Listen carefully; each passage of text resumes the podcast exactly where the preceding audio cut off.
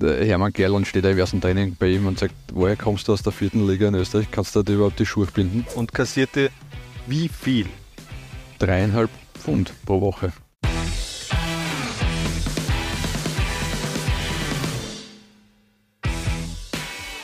Lola 1 paniert, präsentiert von Gatorade mit dem heutigen Thema die Österreicher beim FC Bayern und was wurde eigentlich aus ihnen? Und dafür haben wir wirklich elf rot-weiß-rote Kicker gefunden, die mindestens auch einmal für die Kampfmannschaft des FCB aufgelaufen sind. Äh, Harald, für den Goli mussten wir aber sehr weit zurückreisen. Wir schreiben das Jahr 1910 nämlich. Richtig, äh, Karl Beckerner und das ist aber ein sehr, sehr interessanter Mann, muss ich sagen. Unterm Strich ein Pionier des österreichischen Fußballs. Nicht nur des österreichischen Fußballs, muss man, muss man dazu sagen. Ja. Ähm, Karl Beckerner war der erste Fußballlegionär auf der britischen Insel. Überhaupt, mhm. nicht nur Österreichs.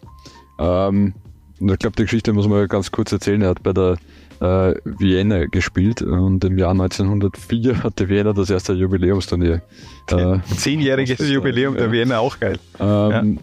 Und da waren unter anderem die Glasgow Rangers zu Gast und auch ein Club aus äh, Kopenhagen. Und weil ein Goalie ausgefallen ist, hat äh, Karl Becker, der eigentlich Ersatzgoalie der Vienna war, hat er gespielt gegen die Glasgow Rangers und das hat den Glasgow Rangers so getaugt, was der gespielt hat, dass ihn die vom Fleck weg mehr oder weniger verpflichtet haben.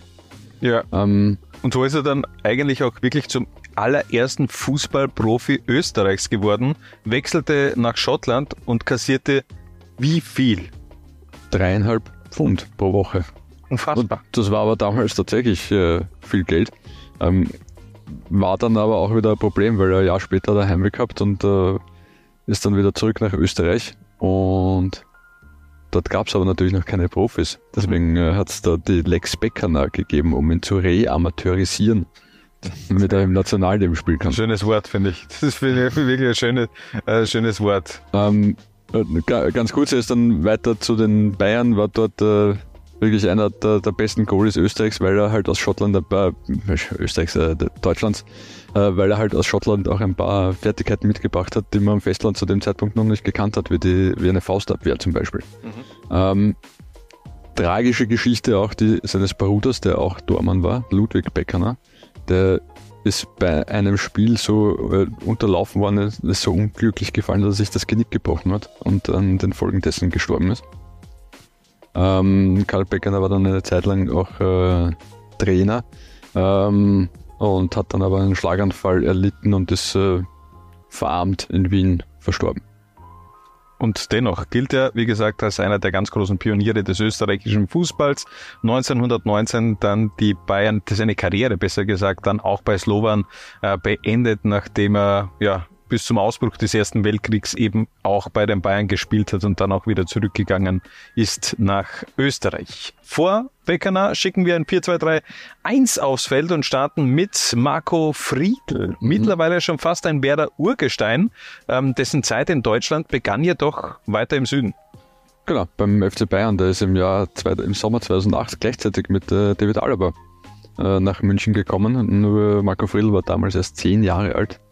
Er ist ein Tiroler und ganz spannend, der hat bis zum Jahr 2016 in Österreich gelebt. Er war dann auch in Wörgl und hat die Handelsschule in Wörgl abgeschlossen und ist die 100 Kilometer zum Training jeden Tag chauffiert worden von seinen Eltern. Ja gut, das geht ja auch. Also schon eine etwas weitere Pendelstrecke, aber äh, kann man schon bringen. Und es hat ja dann auch etwas gebracht. Er hat dann auch für die Kampfmannschaft debütiert, mhm. hat zwei Spiele unter Pep Guardiola gemacht, aber der Durchbruch gelang nicht. Daher der Wechsel dann 2018 zu Werder Bremen und dort dann auch wirklich zum absoluten Leistungsträger geworden bei Werder. Mhm. Neben Friedl eine weitere, nein, eine Bayern-Legende, eine wirkliche Bayern-Legende. Viel brauchen wir da glaube ich, nicht unbedingt erklären, denn seine Ära ist noch nicht äh, so lange her. Der Ansapanier-Kapitän präsentiert von Gatorade David Alaba. Ja, also hat äh, eine, eine Ära des FC Bayern und die erfolgreichste Ära des FC Bayern, muss man eigentlich sagen. Äh, mitgeprägt, zehnmal deutscher Meister, zweimal Champions League-Sieger, äh, sechsmal deutscher Pokalsieger. Ähm, der Mann ist eine Bayern-Legende. Punkt. Und war, glaube ich, auch ganz wichtig eben auch für die Bayern Community. Also es hat ja schon immer wieder Stars gegeben, die dann nach ein paar Jahren den Verein verlassen haben, aber David Alaba ist eben wirklich sehr, sehr lange auch äh, bei den Münchnern geblieben bis zum Jahr 2021, dann eben der Wechsel zu Real Madrid und die, dieser Move war unterm Strich auch sehr erfolgreich, ist ja gleich in seiner Premierensaison Champions League Sieger geworden mit den Königlichen. So viele Titel wie Alaba äh, konnte unser nächster Kicker nicht mit den Bayern holen, aber seine Zeit war dennoch äh, erfolgreich. Peter Pum kickte in den 60ern bei den Bayern und damals war man weit weg von diesem Label des Serienmeisters. Das ist richtig, ja, als Peter Pum damals zu den Bayern gewechselt ist. Ähm, auch nur knapp über die Grenze, weil er davor beim, äh, beim FC Wacker Innsbruck tätig war. Also eigentlich ein, ein Simmeringer Peter Pum. Ähm, zu dem Zeitpunkt war der FC Bayern genau einmal äh, deutscher Meister. Das eben auch nicht in der Bundesliga-Ära. Ein paar Jahre davor hat erst die Ära der Bundesliga begonnen und dann gleich in seiner Premierensaison, wenn ich mich jetzt ja nicht täusche, mhm. gleich das Double geholt. 68, also 69, genau. Das ja. war schon eine legendäre Truppe mit Franz Beckenbauer, Sepp Meier und Co. Und ähm, ja, wie gesagt, der zweite Meistertitel Müller, überhaupt. Hat damals auch noch gespielt für den Bayern. Ja. Ähm, ja, hat sich auszahlt. Meisterprämie 15.000 Mark. Das waren dann schon mehr als dreieinhalb Pfund in der, in der Woche bei Peter Buch. Äh, Siegprämie 1000 Mark und äh, sie haben halt viel gewonnen, also da ist schon einiges an Prämie zusammengekommen. Ich finde es bitter, die Bild hat dann zum 50-jährigen Jubiläum dieses äh, Doubles bzw. Meistertitels äh, eine etwas ausführlichere Geschichte gemacht und ähm, da hat man eben auch zu einem jeden Spieler ein bisschen was geschrieben. Bei Peter Pung war es wirklich sehr, sehr wenig. Man hat, der, der einzige Vermerk bei Peter Pum war, Ösi ging 1971 zurück. Das finde ich schon ein mhm. bisschen, bisschen gemein. Ja. Ein bisschen mean. Glaubst, glaubst du, wenn es dann um die, um die Serienmeister Bayern-Zeit geht, steht dann irgendwann in, in 50 Jahren in der, in der Bildzeitung bei David Alaba, Ösi ging dann nach Madrid. Ja, so in etwa vielleicht gar nicht Real Madrid, sondern wirklich nur, er ging nach Spanien. Oder er ging auf eine Insel oder irgend sowas in die, in die Richtung. Äh, Peter Pum, der ging dann 1971 äh, auch zurück nach Österreich, nämlich nach Leoben zur äh, DSV Alpine und hat dann eben auch in Österreich seine Karriere beendet. Und eine Position haben wir in der Verteidigung noch offen, nämlich Ili Salahi. Äh, den Namen werden viele schon vergessen haben. Wer ist das eigentlich, Harald? Ili Salahi ist ein äh, Kaffenberger Eigengewächs es dann über ein Probetraining zum FC Bayern geschafft hat und da sind sie schon sehr, sehr stolz gewesen in Kaffenberg, dass, äh, dass einer ihrer Nachwuchsspieler geschafft hat und auch völlig zu Recht. Und er hat sich ja immerhin hochgekämpft äh, bis zu einem Profispiel im Jahr 2014. Auch er debütierte für die Kampfmannschaft unter Pep Guardiola, wurde gegen Augsburg damals für David Alaba eingewechselt, also Ili Sarahi, auch einer, der eben wirklich mal am Platz für die Bayern gestanden mhm. ist. Nach vier Jahren dann zum KSC in die zweite Bundesliga und seit 2017 im Grunde Vereinslos bzw. Karriere beendet, beendet ja. Ja, ohne wirklich offiziell bekannt gegeben zu haben. Im Mittelfeld starten wir mit dem einzigen aktuellen Österreicher bei den Bayern, nämlich Conny Leimer. Über den will ich jetzt ja gar nicht so viel sprechen, denn der muss seine Geschichte beim FCB noch schreiben. Richtig, ja. Ähm, ist noch nicht viel passiert. Ja. Ich meine, abgesehen davon, dass der Wechsel von Leipzig zu den Bayern gefühlt äh, eineinhalb Jahre gedauert hat, oder?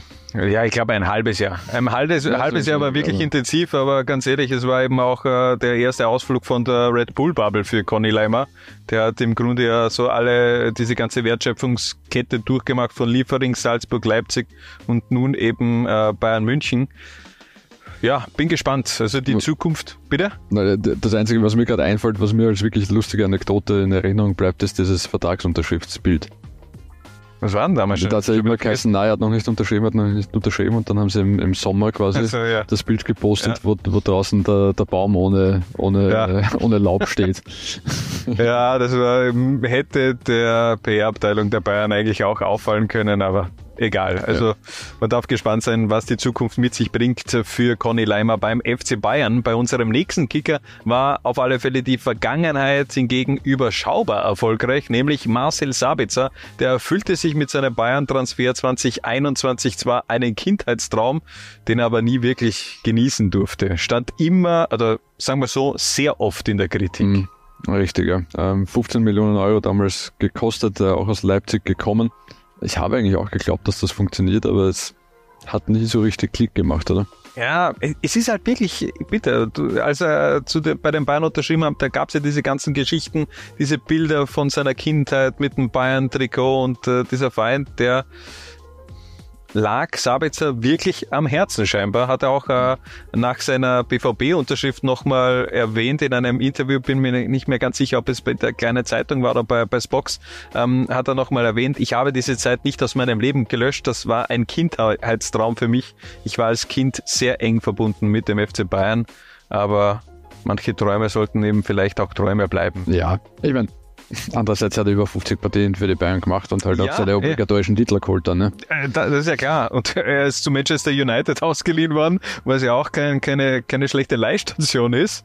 Und äh, unterm Strich muss man sagen, die Bayern haben alles richtig gemacht. Sie haben sogar einen Plus von 4 Millionen rausgeholt bei Marcel Sabitzer, denn der wechselte im Sommer 2023 für 19 Millionen dann zu Borussia Dortmund. Mhm. Also eigentlich gar nicht ein so schlechter Move für die Bayern. Unser nächster Kicker war in München aber auf alle Fälle erfolgreicher, jedoch nicht in Rot, sondern in Blau. Die Rede ist mhm. natürlich von Harald Czerny. Wie lange trug der das Bayern-Trikot? Vier Jahre lang letztendlich. Das ist äh, relativ lang, wenngleich natürlich eher als Nachwuchsspieler. Ja, also der geht natürlich in die Geschichtsbücher von 1860 München als der Rekordspieler ein mhm. und äh, trug eben, wie gesagt, Anfang der 90er Wird Jahre. länger Rekord-Bundesligaspieler von ja, bleiben. Ja, das, das könnte, könnte ich mir auch schon vorstellen. Ähm, der ist schon auch so ein bisschen ein Vorreiter für die ganzen jungen Österreicher gewesen, die dann Anfang oder Mitte der Nullerjahre diesen Weg in den Bayern-Nachwuchs gegangen sind. Denn auch Harald Czerny ja, ähm, wie du schon erwähnt hast, äh, in den Nachwuchs gewechselt. Mhm.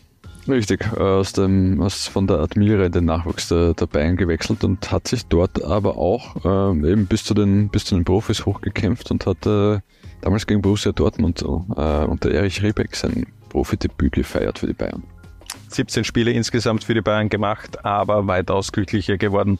Dann bei 1860, elf Jahre blieb er dann noch im blauen München. Ein richtiges Missverständnis war der FC Bayern für unseren nächsten Kicker, nämlich für unseren Zehner dieser Hansa-Panier, nämlich Andy Herzog. Wechselte 1995 gemeinsam mit Otto Rehagel von Werder nach München und hätte eigentlich der neue Superstar werden sollen. Das Problem war nur, die hatten eben gefüllt sechs, sieben weitere Superstars, die sich eben auch äh, dieses Label auf die Brust gedruckt hätten, glaube ich. Hm, richtig, ja. Ich meine, man muss sich immer vor Auge halten, Andi Herzog war damals wahrscheinlich einer der, wenn nicht sogar der beste zentrale Mittelfeldspieler der deutschen Bundesliga. Ja, äh, der war, also 1995, äh, ähm, kurz davor mit, mit Werder Meister geworden. Da hat er ja gefühlt, glaube ich, äh, in jeder Partie einen Assist beigesteuert. Lange Zeit auch den Rekord der meisten Assists pro Saison inne gehabt, bevor ihn dann, glaube ich, wer war's? Was Tego? Bin mir nicht mehr sicher. Gefährliches Halbwissen. Oder Thomas Müller hat ihn dann irgendwann einmal auch äh, überboten. Aber der war schon einer der, der war einer der größten Spieler mhm. damals in den 90er Jahren in Deutschland.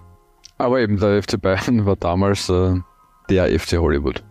Muss man so sagen. Und äh, es war ein Haifischbecken, dem Andi Herzog nicht gewachsen war zu dem Zeitpunkt.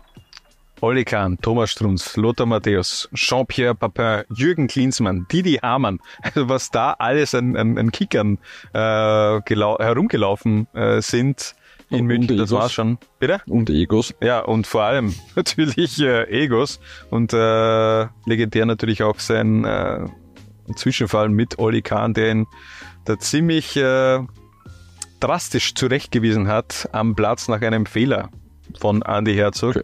Körperlich attackiert. Körperlich attackiert.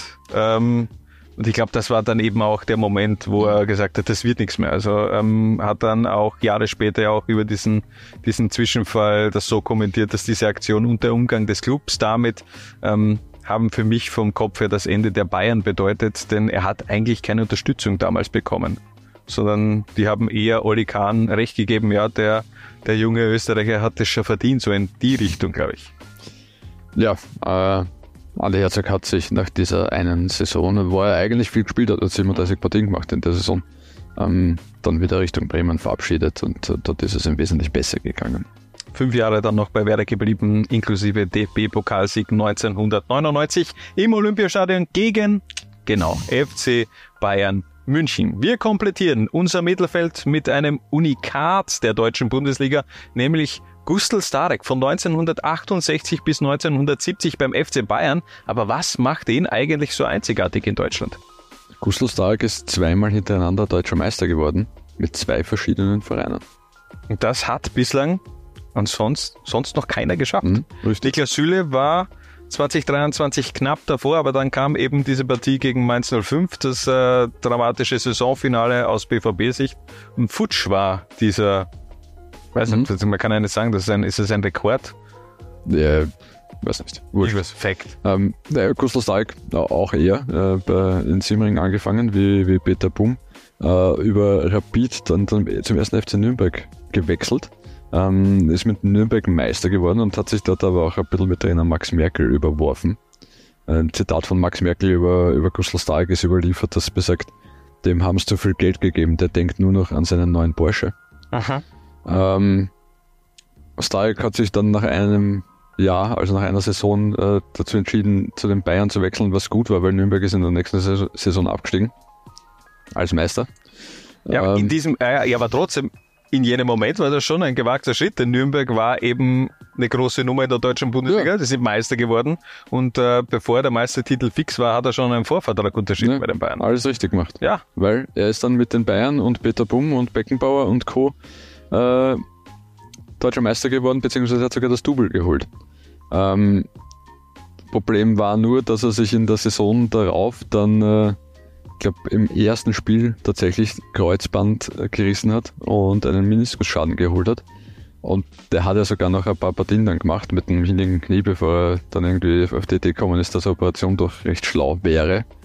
Ähm, und war damals 24 Jahre alt und zu diesem Zeitpunkt war eigentlich äh, Kreuzbandriss hat geheißen, das war's mit der Karriere. Ne? Gelände, ja. Also es sind keine wie jetzt mal schauen, ob wenn es da im, im, Dezember das Kreuzband reißt, ob du bei der Euro spielen kannst im Sommer. Mhm. Sondern das war mal schauen, ob du jemals wieder gehen kannst gerade. Ähm, äh, gibt dann noch, äh, hat äh, hat einmal ein, ein Interview gegeben, Gustl Stark, ich zitiere aus dem.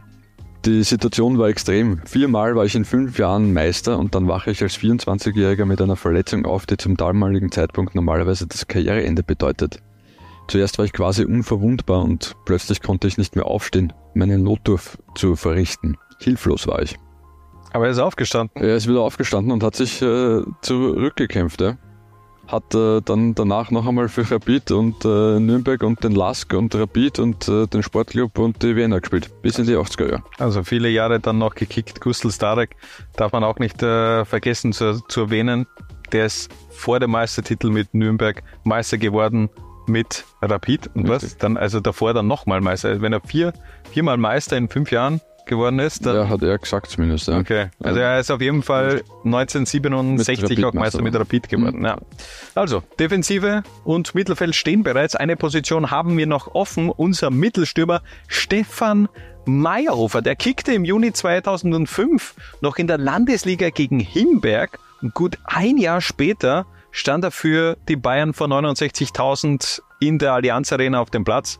Die Geschichte ist zwar ein bisschen schon, schon ausgelutscht, aber dennoch faszinierend.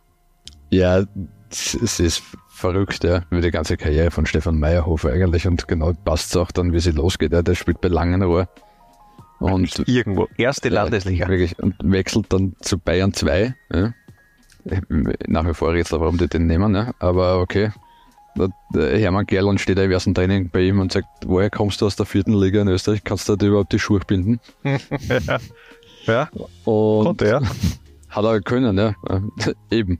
Ja. Auch vor 69.000, als er dann sein, äh, sein Profidebüt gegeben hatte. Großer Förderer damals bei den Bayern, Felix Magath, das passt eben auch dazu. Also passt zusammen. Ja. Felix Magath einerseits, der, der natürlich äh, seine Spieler hat immer schleifen wollen und einfach auch geschliffen hat. Und äh, Stefan Mayhofer einer, der das ja auch geliebt hat. Das Trainieren, das, äh, das, das Maximum rauszuholen aus äh, dem, den Gegebenheiten. Richtig. Ich meine, dass er sich dann nicht langfristig bei den Bayern durchgesetzt hat, ist auch okay. Und dennoch zwei Kurzeinsätze hat er gemacht. Debüt Ende Oktober 2006 gegen Eintracht Frankfurt eingewechselt für Claudio Pizarro und das zweite Spiel Anfang November 2006 gegen Hannover 96 eingewechselt für Philipp Lahm. Der hat auch bei der Zweiermannschaft mit legendären Kicker zusammengespielt, mit Paulo Guerrero, mit äh, Mats Hummels oder Sandro Wagner. Er hat unfassbar viel erlebt, Stefan Meyerhofer. Die Station danach war weniger äh, legendär mit TuS Koblenz, aber ein paar Jahre später ist, ist es ja dann wirklich richtig durch die Decke gegangen, die Karriere. Ja. Mit dem Meistertitel bei Rapid, den Transfers zu, zu Wolverhampton, dann zurück ähm, nach Salzburg, auch hier Meister geworden, Torschützenkönig geworden, ähm, Topscorer geworden, äh, Nationalteamspieler geworden, unfassbar eigentlich. Köln, Millwall, ja. Mattersburg und so weiter. Admira. Wollen wir alle Würzburger Nein, Kickers, ja, Krems, ja, dann Spielertrainer Krems. Ja, Aarau, Westtirol, Trenčín. Alles gut. Unter elf steht auf jeden Fall. Die Österreicher bei den Bayern wurden paniert. Aber was jetzt? Her mit euren Ideen und rein damit in die Kommentare. Wir sind dankbar für jeden Input und für jedes Feedback. Zum Abschluss aber nochmal danke fürs Reinklicken und bis zum nächsten Mal, wenn es wieder heißt Low Lines paniert.